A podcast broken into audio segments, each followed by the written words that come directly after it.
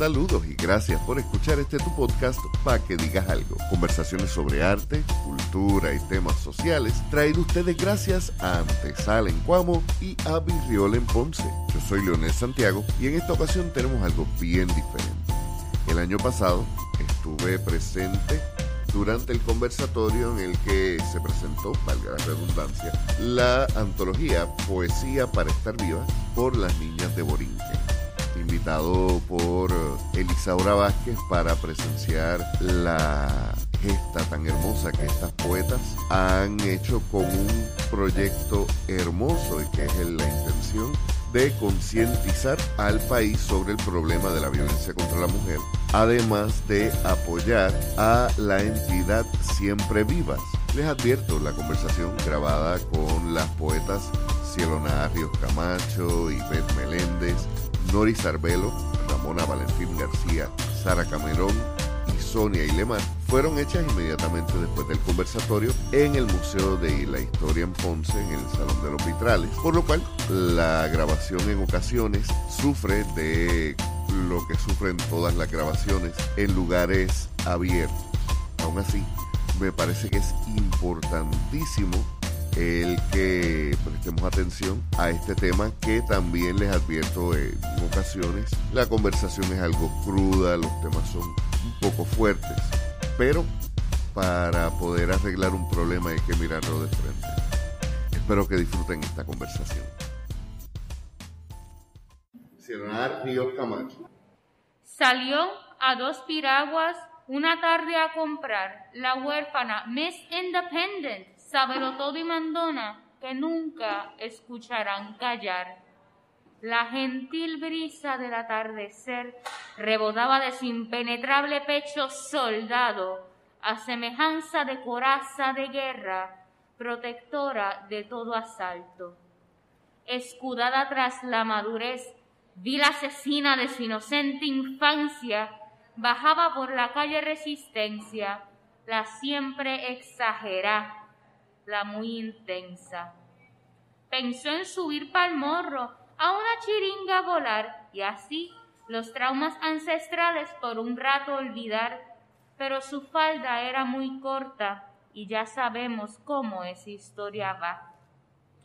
Con dos de frambuesa y tamarindo, fue a la tarde pasar en el Santa Magdalena de Pasis, el único hogar que a ella y a su madre el Estado les procuró asegurar. Si no me equivoco, eres de las poetas más jóvenes que están en esta antología. Y ese final, para quien no conoce el viejo San Juan, no necesita el contexto de entender que el lugar que mencionas es el cementerio. ¿De dónde nace este poema? Wow, yo hago la lluvia de ideas de este poema en el contexto de una ola de feminicidios que hubo a inicios de este año, cercano a, la, a cuando yo recibo la convocatoria de esta pandemia. Y es una intersección de experiencias mías, porque pues la piragua que mi mamá me enseñó a comprar fuera de frambuesa y tamarindo es la piragua que se compra en mi familia. Este, y el Santa Magdalena de Pasis lo menciono porque es la... Eh, una amiga mía estuvo en una en una protesta y me cuenta, cielo, comenzamos la, la, la, protesta en el cementerio. Y a mí no me estuvo raro, pero yo, pero ¿por qué vamos a comenzar la protesta en el cementerio? Por favor, dame el contexto. Y ella me dice, cielo, porque es que este es el único lugar que el Estado nos puede asegurar. Y eso a mí me chocó, ¿verdad? Yo estudio desarrollo sostenible, comencé estudiando trabajo social, así que los derechos humanos en contexto, el activismo por los derechos humanos, los verdaderos derechos humanos, no los formalismos, no el discurso normativo en leyes que suena muy bonito pero que no es accesible y que no se vive, es lo que a mí me importa, o sea, el verdadero derecho humano. Y cuando ella me cuenta eso, a mí me hace perfecto sentido toda la violencia que vivimos. La siempre exagerada, muy intensa, pues eso nos lo han dicho a muchas, diría yo que a todas, y la huérfana Miss Independent, pues también muchas tuvimos que ser bien independientes desde pequeñas. Así que esto para mí es como una, una súplica que por favor el Estado nos pueda asegurar un espacio que no sea el cementerio y que si es el cementerio, que sea el cementerio de la violencia, el cementerio del machismo, el cementerio de la indiferencia y del individualismo, el cementerio del miedo a yo salir sola por la calle, el cementerio del miedo a yo vestir lo que me gusta, lo que me causa placer, con lo que me siento cómoda, el miedo a enviar un, tan solo un mensaje de texto, el miedo a quedarme sola en el salón con un profesor, el miedo a guiar mi auto sola, el miedo a ser mujer. Porque ninguna niña, ni ninguna mujer, ni ninguna persona tiene que por qué tener miedo a ser quien es simplemente porque un poder jerárquico ha decidido. Así que si, si vamos, si el Estado va a asegurar un cementerio que sea ese, el cementerio de su propia jerarquía, de su propio orgullo y de su propia soberbia. En el conversatorio dijo unas palabras que da la casualidad de que casi todas eran trabajadoras sociales de las que vinieron hoy, sabemos que no todas las que están en la, en la antología lo son, pero menciona que, que, esto no puede quedarse desde el trabajo social y que nos toca a todas, todas y todos. Creo que es bien importante eso que mencionas porque uno de los problemas, por lo menos que yo he visto, es que se deja que el Estado sea quien resuelva y el Estado es quien nos jode. Eh, perdón la palabra, no, otra. Eh, y a veces queremos o tenemos la esperanza de que el Estado trabaje por la justicia y no por la legalidad. Hay leyes, hay proyectos, hay grupos, sin embargo, la violencia no ha mermado lo suficiente en relación a los esfuerzos que aparecen, que parecen estar trabajándose. ¿Cuál para usted sería quizás la, lo más urgente? ¿Por dónde empezar? Lo más urgente es la agencia desde la solidaridad. Y eso, alguien puede escuchar esto y decir, hay otra palabra bonita, otro discurso más. Y no, no lo es. Y voy a explicar por qué. Porque vivimos en un sistema que empieza con C, eso a propósito, ¿verdad? De los cisgéneros capitalista cuyo principal valor es el individualismo. Pensamos siempre en el derecho subjetivo, en lo que a mí me pertenece, en lo que es mío, en términos de propiedad.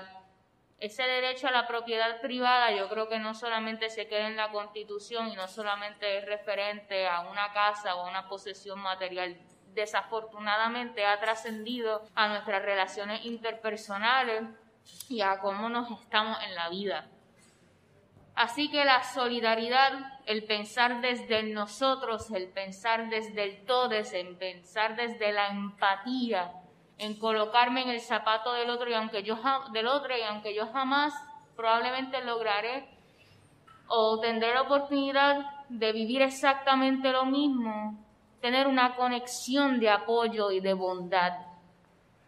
Así que la solidaridad es clave y nos urge, porque el individualismo, el orgullo, la arrogancia es lo que nos ha llegado a este estado de indiferencia masiva y crasa.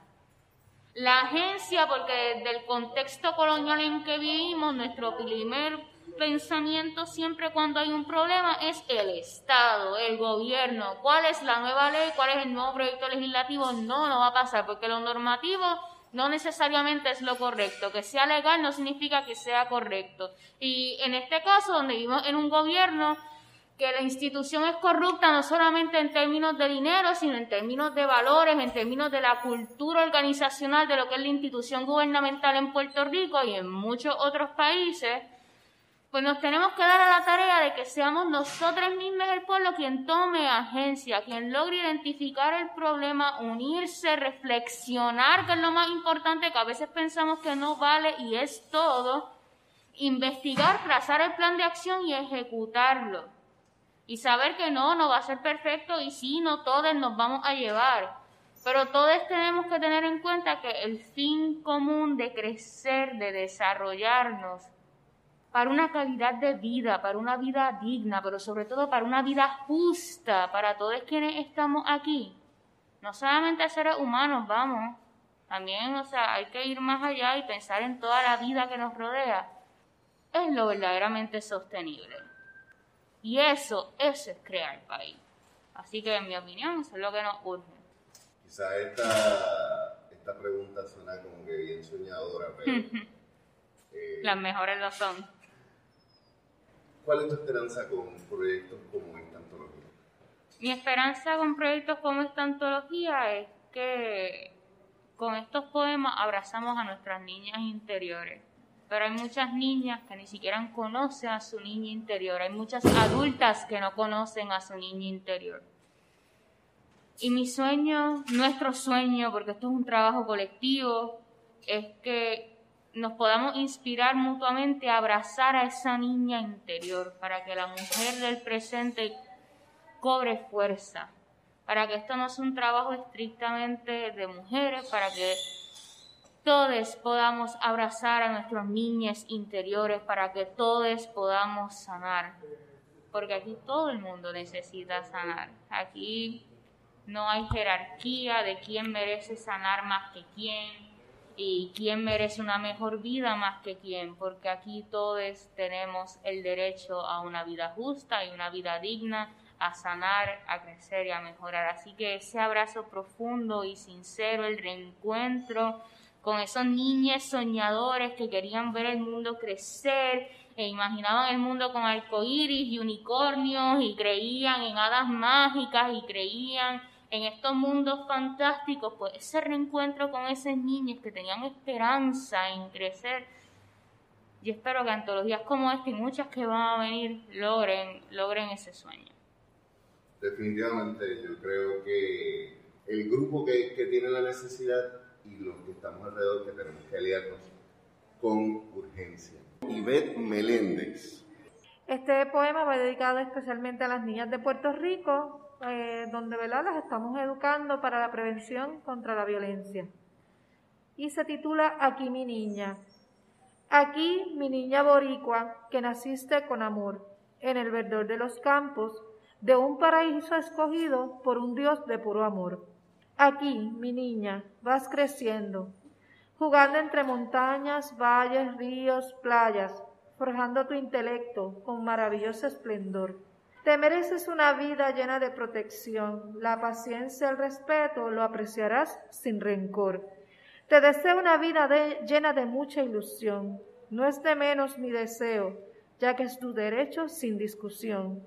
La vida que mereces, a veces tropiezos tendrás. Fórjate tu amor propio, te aseguro vencerás.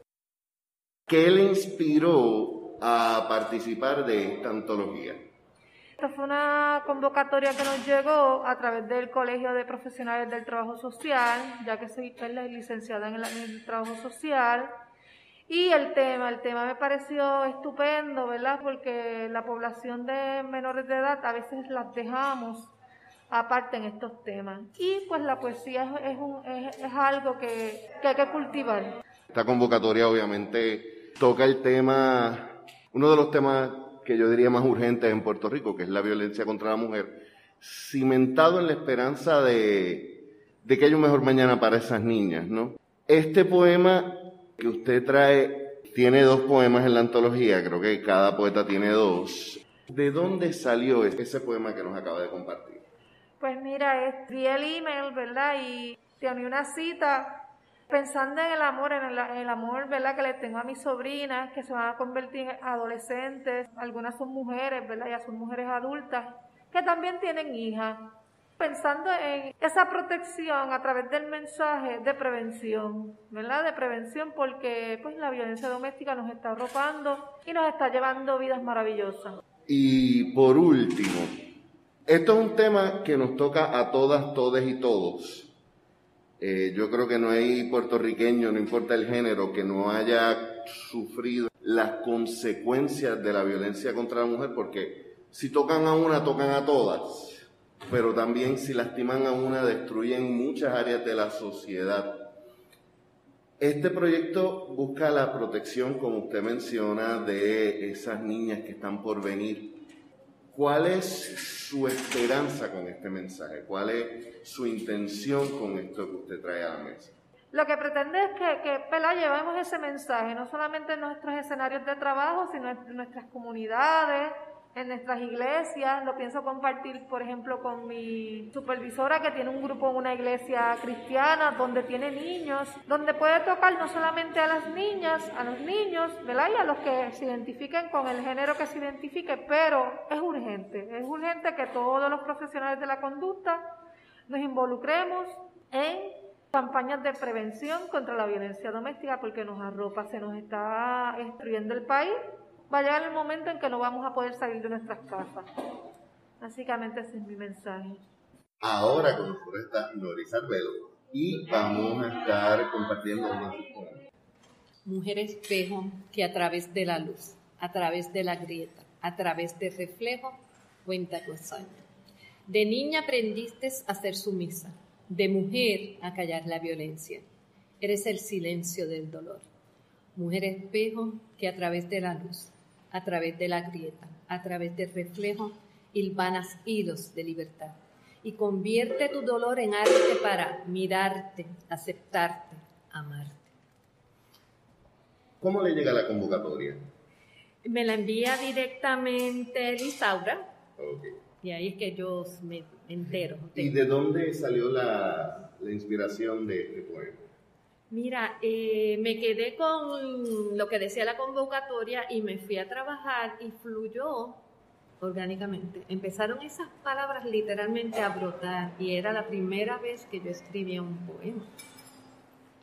Nació, mm. lo tiré completito hasta el final y me quedé sorprendida, así que le envió el, a otra persona, a Elisaura, esto es lo que tú quieres. Y ella me dice, está en acuerdo con lo que queremos, tiene metáfora, tiene sentido, tiene mensaje. Yo oh, me quedé literalmente sorprendida. Así que el segundo también fluyó, pero me dio trabajo hacer ese hilo conductor.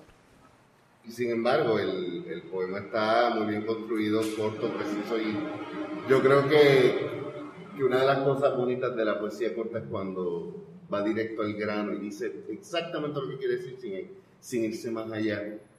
¿Por qué mujer espejo? Porque mira, realmente yo reflejo la vida de otra mujer. Porque todas nosotras reflejamos, somos espejos de otra. A veces tú escuchas que las personas dicen esta historia, pero cuando te cuentan la historia o te, o te hacen el poema, tú te identificas, es un espejo. Tú te ves en mí y yo me veo en ti cuando tú haces una poesía. Este tema nos toca a todas, todos y todos. Y definitivamente es un, un, tema que, que es difícil tocar, es urgente, pero es tan incómodo y tan doloroso que que la mayoría de la sociedad prefiere negarlo y echarle de lado. Sin embargo, usted menciona que, que somos siempre reflejos. ¿Qué necesitamos reflejar para que las cosas comiencen a cambiar más allá de una letra, en, una ley? Mira, mucho más que una, ley, una ley, tenemos que empezar a vernos que la gente solo está pensando en que violencia de género es un golpe violencia de género tiene más manifestaciones. Entonces, cuando tú permites, tú permites el atropello, el que te silencien, no necesitas una ley que te defienda, es que tú tienes que empoderarte, respetarte, entonces que ser equitativos, que tú y yo seamos iguales, porque la gente piensa que un hombre va por encima de la mujer o la mujer por encima. No, somos seres humanos y el respeto no tiene género. A mí me gusta, como decía Benedetti, que en la calle codo con codo, al mismo nivel y luchando siempre. Creo que una de las cosas que a mí más me sorprendió y fue conocer la, la historia de donde nace el movimiento que están trabajando desde Mayagüez Siempre Vivas. Y la fundadora menciona de un momento donde no existía la ley 54. Y para mí sigue siendo un poquito foráneo, claro, quizás mi privilegio de ser varón en esta situación pero como menciona, las leyes no han cambiado mucho las cosas, Han cambiado las leyes, pero las situaciones siguen ocurriendo. Yo creo que una de las cosas más hermosas de esta antología es la visibilización de, del problema, pero no solamente desde la voz de quien más está siendo atropellado, sino, como usted menciona, la, la toma de su voz, la, el tomar el lugar para que me vean como igual. ¿Cuál es su esperanza con esta antología? Mi esperanza con esta antología es que todas las mujeres sepan que tienen voz, que todas las mujeres se puedan reconocer, reconocer e identificar cuando están en patrones de violencia. Y por eso te repito, la violencia no solo es el golpe, sino el que te callen, el que te silencien, el que no te permitan ser quien eres como ser humano que yo espero que la nueva generación que me preocupa, que no se está dando cuenta que estamos en están en patrones de violencia, empiecen a despertar. Porque cuando en mi generación yo voy a mirar a mis abuelas, ellas no sabían que estaban en violencia, porque eso era normal, eso se daba. En mi generación, somos la segunda ola, empezamos a darnos cuenta de que había algo más, que teníamos el derecho de algo más y empezamos a tomar qué posturas, posiciones, dejar de escuchar la voz. Esta próxima generación de jóvenes, hombres o mujeres, no se están dando cuenta que viven en momentos de violencia. Todo es natural, el hablar es, yo te voy a decir el estrujado, pero es ese tipo de palabra fuerte que el día a día, el de que somos posesión, ¿no? Somos iguales, somos seres humanos y tenemos y merecemos una calidad de vida diferente. Así que yo espero aportar un granito de cuando una mujer joven o no tan joven pueda leer cualquiera de estos poemas, se pueda reconocer el espejo y pueda decir, yo tengo una oportunidad y yo merezco más de lo que estoy viviendo o lo que he vivido. Yo merezco una mejor vida. Con nosotros se encuentra ahora Ramona Valentín. Niñas de Borinquén, por Ramona Valentín García. Quiero ser la voz que se alza ser eco entre las montañas, el verso que clama por mis niñas de Borinquén. Quiero para ti un mar de esperanza, un futuro promisorio sin estigmas sobre tu pecho, sobre tu alma y tu ser. Mereces tener alas y volar, que tu voz azul turquesa pinte un arco iris que lleve tu nombre, con fuerza taína, linda flor de maga Mereces un riachuelo en tu sonrisa, unas manos que sepan de caricias, terciopelo y magia también. Mereces tener cada punto cardinal, que tus derechos sean tu norte y arrope un sur sobre tus praderas para que brilles como una estrella. Quiero un este que cargue tus sueños, que siempre te encuentres con voz propia, con un oeste a cuestas y siempre, siempre merezcas aunque la vida a veces venga rota. Cuando le llega la convocatoria, usted había escrito antes, esta es la primera vez que escribe poesía, ya usted escribía. Sí. ¿Y ya había tocado este tema antes en su trabajo literario? Sí.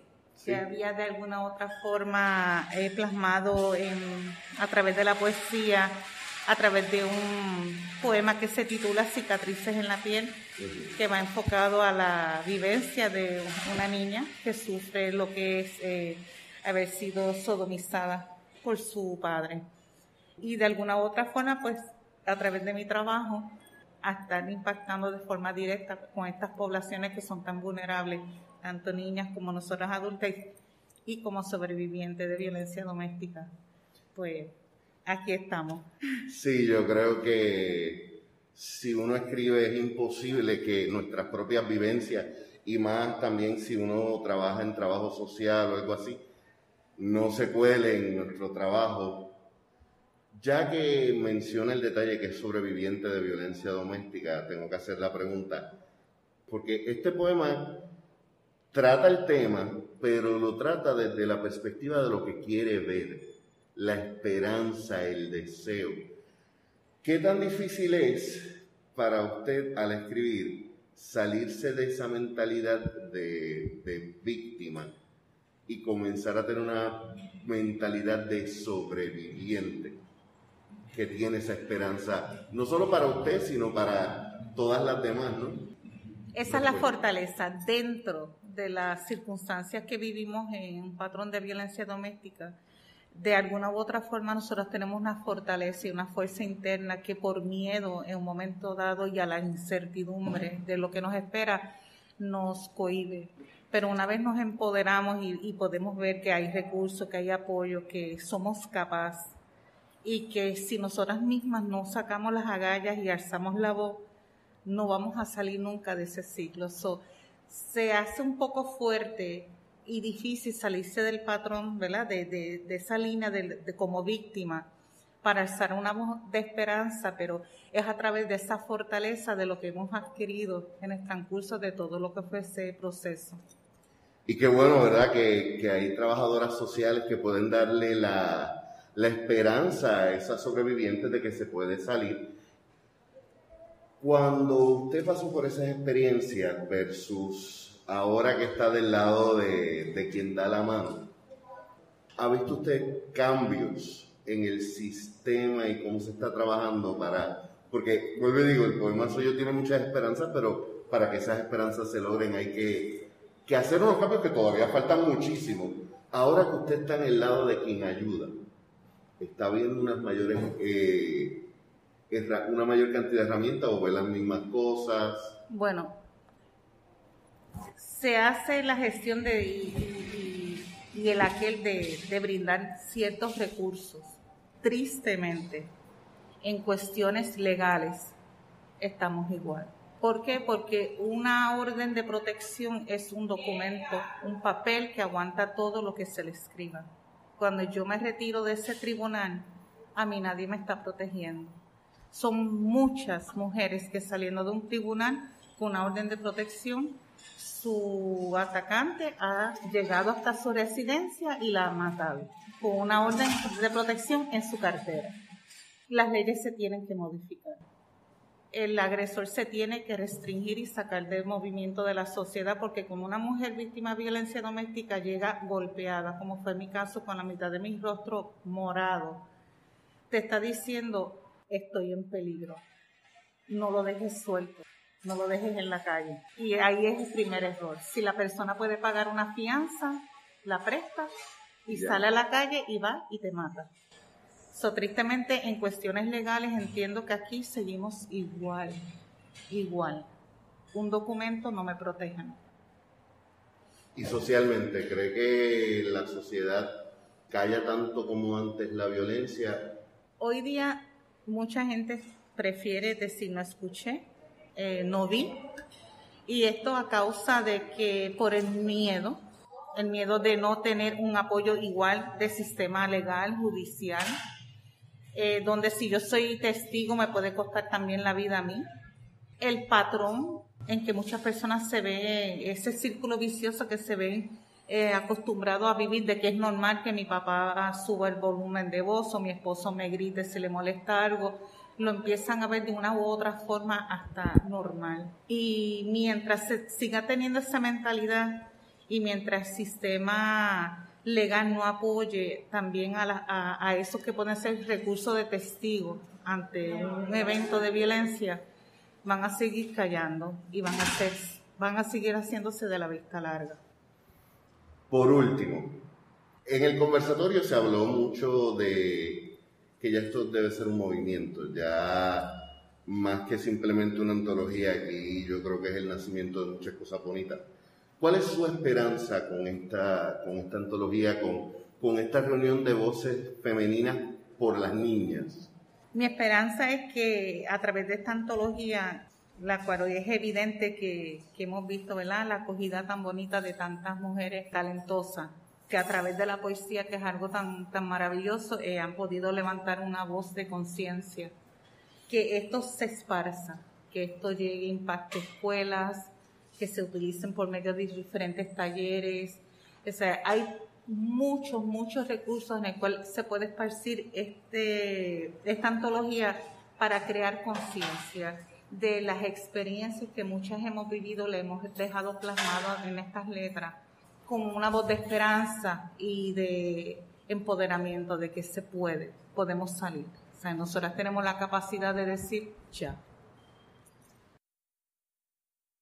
Continuamos con Sara Camerón. Eh, pues este titula Heridas abiertas. Lo vi arrinconándola contra la pared de la sala, mientras elevaba el brazo, con el otro presionaba su pecho. La vi, con sus ojos vidriosos, llorosos, gritando de miedo. Al final su rostro morado y casi sin aliento. Allí, nuestra existencia contemplaba lo nefasto, nuestro turno a punto de llegar. No llores, hermanito, no llores más, para no aumentar la ira de papá. Valiente fuiste al escapar de tu agresor, te hiciste grande y de una profesión nos llevaste de la mano por caminos llanos, intentando borrar aquel recuerdo amargo. Hoy, si me gritan, huye y me escondo. Al menor susurro mis decisiones cuestiono. Creo que mis manos hacen todo mal. Guardo silencio para no hacerle enfadar. Me persiguen los demonios de la inseguridad, de expresar quién soy. No siento libertad. Temo salir a pasear, me aterra confiar. A pesar de los años, esa herida no ha dejado de sangrar. ¿Cómo llegas a la convocatoria de Poesía para Estar Vivo?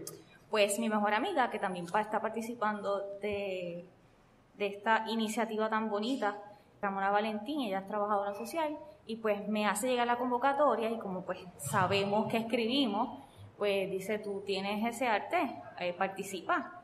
Y definitivamente eh, acojo lo que me dice, pues, pues primero porque escribo y segundo porque pues tenía cosas para contar, tenía experiencia y me parece que es un excelente foro para expresar de una forma poética pero real y viva y latente eh, lo que se ha pasado, lo que está pasando y lo que desafortunadamente va a seguir pasando. Porque escuchando a las poetas eh, declamar su poesía, me doy cuenta de que experiencias distintas, pero todas son las mismas. O sea, hay algo en que coinciden y tenemos que trabajar con eso. Sí, lamentablemente la violencia contra la mujer en todos los aspectos. Una de las compañeras mencionaba que no es solamente el golpe, eh, pero la violencia contra la mujer en general en Puerto Rico es bien cultural. Sin embargo, pues, aunque han habido unos cambios, eh, vemos que quizás no son suficientes. Ese poema es biográfico, es de experiencias de otras personas. Pues mira, hay de todo un poco de todo un poco. Es una recolección de historias. Sí, y definitivamente eh, es, eso refleja las voces de lo que posiblemente muchos niños han atravesado. Porque hay una, hay eh, una cita, como que no llores, hermanito. Esa cosa de yo estoy queriendo proteger a mi hermanito de la furia, de papá agresor. Pues yo creo que es algo que viven muchos niños desafortunadamente. Y pues quizás puede ser un poquito crudo eh, como lo expresé, pero yo creo que pues lo que les digo, esa es la realidad. Durante el conversatorio mencionó que es profesora de... La Universidad Interamericana, eh, recinto de Barranquitas, y yo pertenezco al programa de justicia criminal. Y es, entonces quizás uno de, además del trabajo social, quizás es la rama que más se enfrenta a, a este mal. Sí.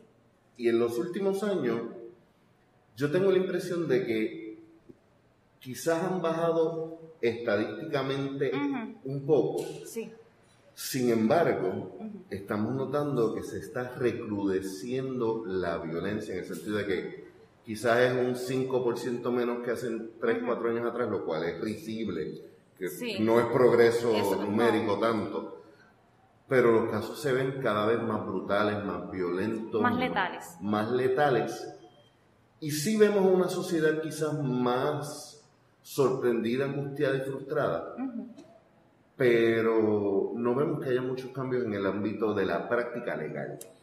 Sí, eh, se están haciendo unos movimientos por parte del gobernador ahora electo, lo de comité pares, yo creo que son unos esfuerzos genuinos, me parece que la inclusión de no solamente las agencias que trabajan, sino también de las eh, organizaciones que atienden esto, ¿verdad? De, base comunitaria, que participen de esto. Pero los esfuerzos mm, se necesita más Vamos, se necesita más y sobre todo educación. Y la parte de la educación es esencial porque llegamos a los jóvenes, a los niños, y ellos son los que necesitan conocer que lo que están viviendo, aquellos que lo estén viviendo, pues que no es normal. Y, es y un poco lo que se quiere es desnormalizar la violencia dentro del hogar. Todas las formas de violencia, porque como mencionó, antes era el golpe, y el golpe es la violencia más visible, pero hay otras formas de violencia que hacen que las personas se mantengan cohibidas, que no puedan expresarse en su máximo potencial. Y esas son pues, violencias que marcan y que no permiten que eso mismo podamos desarrollarnos como seres humanos completos. Por último, ¿cuál es su esperanza con este tipo de antología? Pues que llegue a todos los espacios, a todos los rincones, que se difunda y por sobre todo la iniciativa de escribir. Yo creo que a través de las artes uno puede manifestar muchas cosas, pero también puede transformar muchas cosas. Desde afuera y, por sobre todo de quien crea el arte y se transforma a través del mismo. Que le estaba comentando precisamente ahorita que yo voy a ofrecer unos cursos, particularmente este de problemas sociales, y definitivamente voy a utilizar esta antología porque me parece genial desde muchos aspectos, desde las ciencias sociales, para atender lo que se está proyectando a través de, este, de esta antología. Así que va a trascender. Sí, eh, eh, y, necesita trascender, yo creo. Y ahora estamos con Sonia y Lemar. La puerta. Sentí el viento frío y tormentoso de la noche. Escuché la puerta y eras tú. Tu olor me avisó que habías entrado. Tocaste mis tetas Colocaste tu mano en mi boca, silenciaste mi dolor. ¿No te importó? La noche se hizo eterna. Nadie escuchó. Tu olor a alcohol y sudor se impregnaban en mi cuerpo. La noche fue perturbadora. Nadie escuchó. La noche estaba silenciosa. Tú me observaste y me deseaste. Tú querías mi vulva, tú querías mis tetas, tú querías mi cuerpo, me querías para ti, me querías muerta para validar tu poder. Es tu cuerpo el que se movió violenta y sigilosamente. Son tus manos las que no quiero sentir. Nadie escuchó. La noche fue eterna. El sol se tardó en salir. La luz entró por la ventana. Mis lágrimas se habían secado mis ojos se sentían pesados y mi cuerpo luchó toda la noche. La puerta se cerró y estoy viva. Ese poema yo creo que fue como uno de los más gráficos e incómodos que escuchamos hoy. Sin embargo, en el conversatorio mencionabas que estos son historias que ha recogido a través de trabajo social de, su clientela. Obviamente tuvo que depurar bastante para no, no violentar la, la, historia personal y específica, así que lo hace de forma a trazos más inspirados, me imagino que en muchas, no una sola. Por supuesto, no es la historia, para clarificar, no es la historia de una sola persona, es la historia silenciada de muchas personas, de mis amigas, de desconocida. Yo quisiera mejor decir que es la historia de todos y de nadie. De todos y de nadie que ocurre más de lo que quisiéramos admitir por vergüenza, por asco, por miedo, por, por muchas razones. la poesía incómoda, yo creo, yo soy de los que creo que es necesaria. Y en un momento dijo una frase que que a mí me chocó. Y él dijo que escribirlo dolió y que más dolió verlo en el papel.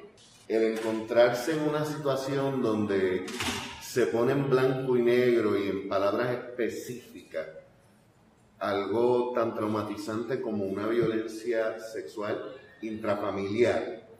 Tuvo que haber sido un reto difícil. Ya usted escribe, ya está publicado, y, mencionó durante su intervención en el conversatorio que usted tuvo un proyecto para tomar tiempo y escribir sobre esto. ¿Qué tan difícil, eh, y aquí nos vamos quizá a una pregunta más técnica en cuanto a lo literario, ¿verdad? ¿Qué tan difícil fue salir de ese espacio mental de estar creando otras cosas quizás menos dolorosas e incómodas. ¿Y qué tan difícil fue salir de emocional? Es que el reto mayor es que yo no escribo sobre el tema de la violencia, por la naturaleza de mi trabajo, por la naturaleza de que estuve más de cuatro años trabajando 24/7, eh, literal, en una unidad de investigación especializada. Así que me alejo, todo lo que escribo está alejado del tema de la violencia. Aceptar el reto de participar en la convocatoria ya de por sí representaba la incomodidad de, Sonia, sé que esto es lo que tú haces todos los días, lo escuchas y lo ves de una forma diferente porque yo lo veo todos los días.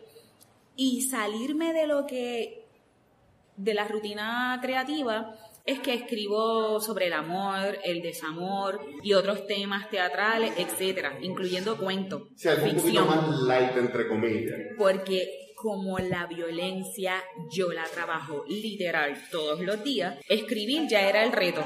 Participar en la convocatoria era el segundo reto. Ahora elegir planificar el tiempo creativo para la redacción de estas dos poesías y enviarla a tiempo era lo que requería salirme de mi, de mi espacio que estaba produciendo otra cosa para entrar en un tema en el que a mí misma me incomodaba y que por 15 años pues yo llevo ejerciendo la profesión 15 años, yo no quería escribir nada sobre la violencia. Para mí esto es el verdadero reto, la verdadera presión es esta. Así que a eso es a lo que me refiero de estoy en un proceso creativo trabajando otro género que es en el que me siento cómoda porque le, no es que le temo escribir sobre este tema, pero tampoco quiero que la gente piense, ah, ella está escribiendo de lo que ve, escucha y trabaja o es la historia de sus familias con las que intervenimos. No, es que como estoy tan de cerca con eso todos los días, escribir sobre eso era muy incómodo. Y sin embargo pude descubrir en este proceso de planificar creativamente, de organizar el espacio para el otro proyecto y este, que la planificación creativa es importante. Yo vengo de la improvisación teatral, así que yo siempre digo que la improvisación teatral me hizo mejor escritora. Así que por lo tanto prefiero decir que es una historia improvisada, que es una historia basada en la ficción, que puede ser una historia creada en el momento, pero lo importante es que puede ser la historia de todos y de nadie, que surge en ese momento espontáneo. Y esa es la idea. Si me incomodó a mí en mi propio espacio creativo, va a incomodar a los demás, pero no para que no lo lean, sino para, para que descubran que leerlo duele, pero cuando lo vemos plasmado duele mucho más. Y ese es el propósito, que podamos dar el paso a buscar ayuda profesional porque necesitamos sanar. Y si me incomoda a mí, te incomoda a ti, incomoda a todo el que lo lea, el propósito debe de ser, me incomoda, lo descubrí, voy a buscar ayuda para sanar. La, escritora en un momento me decía que, que hay que escribir sobre lo que es incómodo, porque es urgente y necesario. Yo creo que en este caso cae como anillo el dedo. ¿Cuál es su esperanza con proyectos como este, con proyectos como esta antología, que para mí toca un tema que es urgente y que lo toca no solamente desde el punto de vista que para mí es el necesario, que es el de la mujer, sino con, con el público de las mujeres que vienen o con las niñas que vienen en mente. ¿Cuál, cuál es su esperanza con proyectos como este? Dar vida a personas que pensaban que estaban muertas. Y estamos muertos cuando dejamos de contar una historia. Esa es mi esperanza.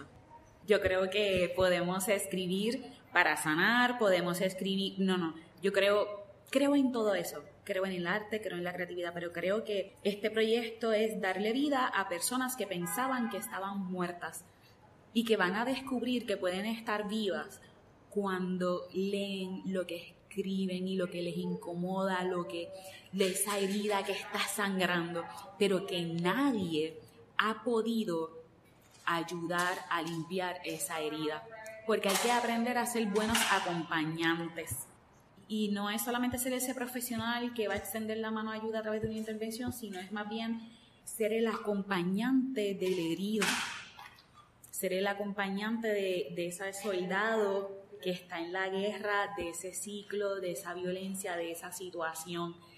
Y ser acompañante no lo puede hacer todo el mundo. Y yo creo que este libro va a ser el acompañante de muchas personas que lo necesitan para decir, me toca sanar.